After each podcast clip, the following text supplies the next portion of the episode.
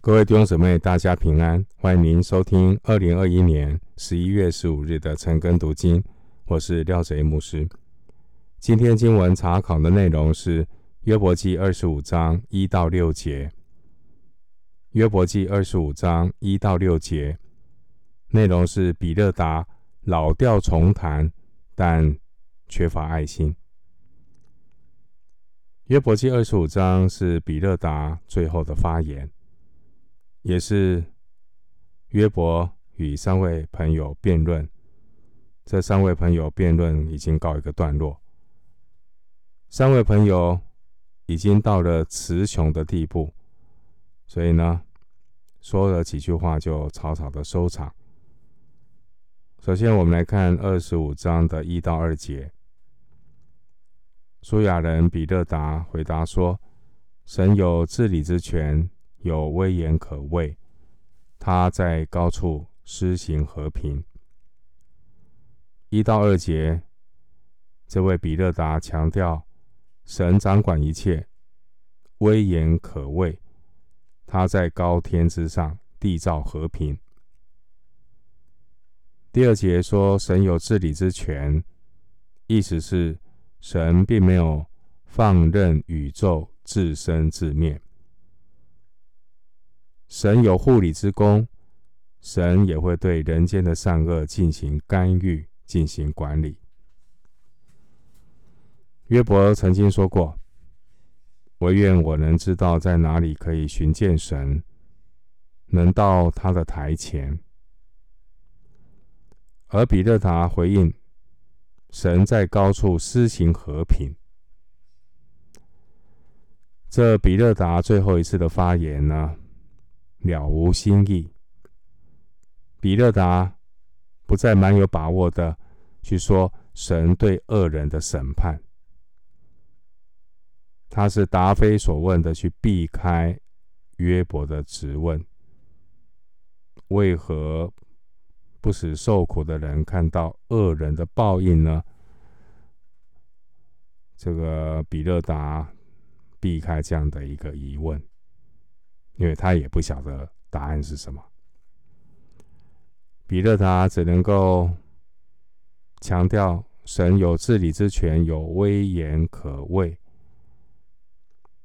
言下之意是说，人卑微如虫一样，怎么能够自以为意的向神质疑呢？其实说穿了是，彼得达根本不晓得怎么回应。回答约伯的问题。回到经文，约伯记二十五章三到六节，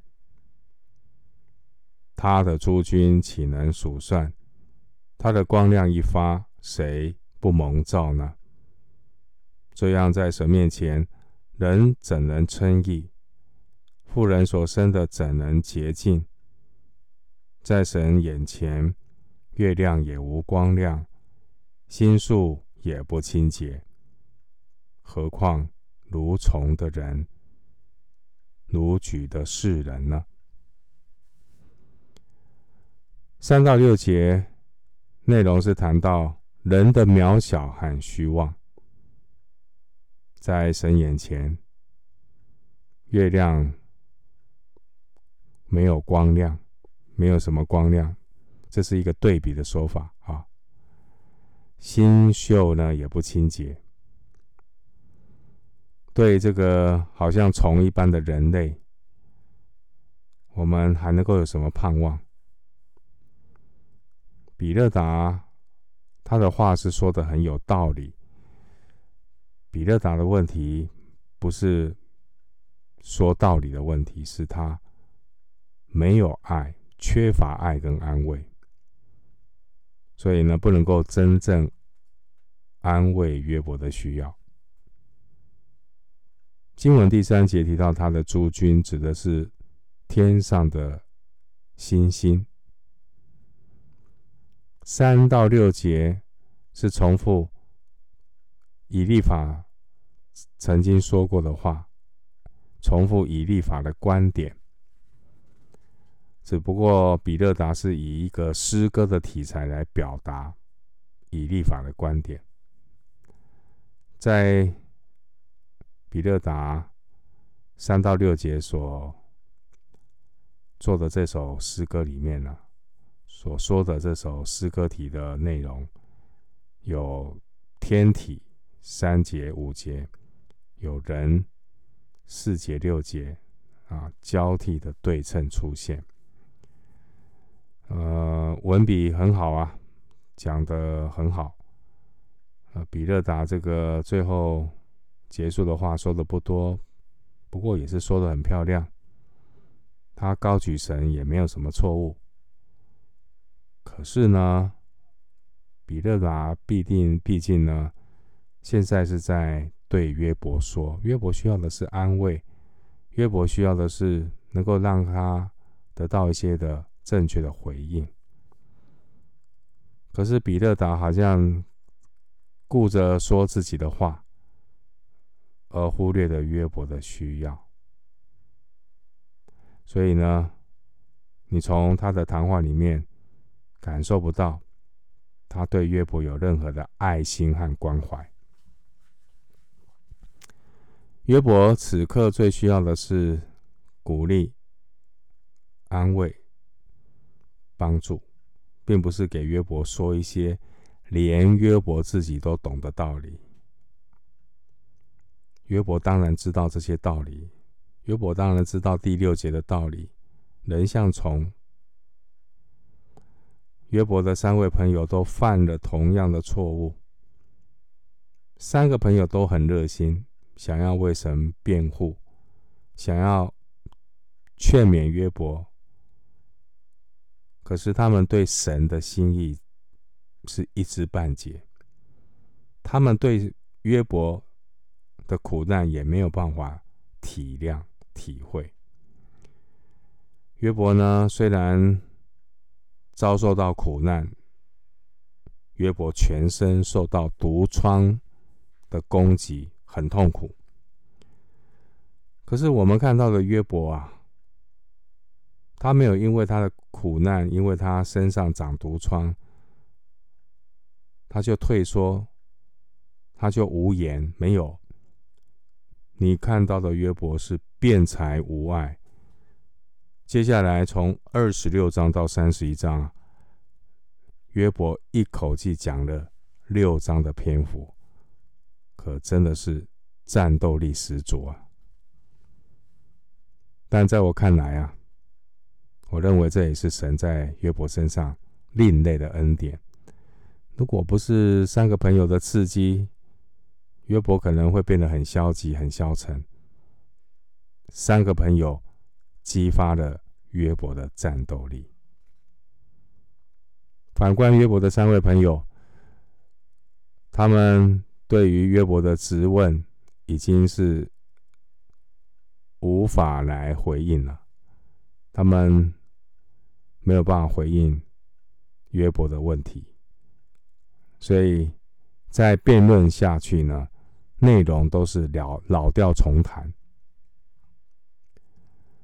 上帝透过这三位朋友，有一个计划，就是要来炼净约伯。这个计划也即将告一个段落。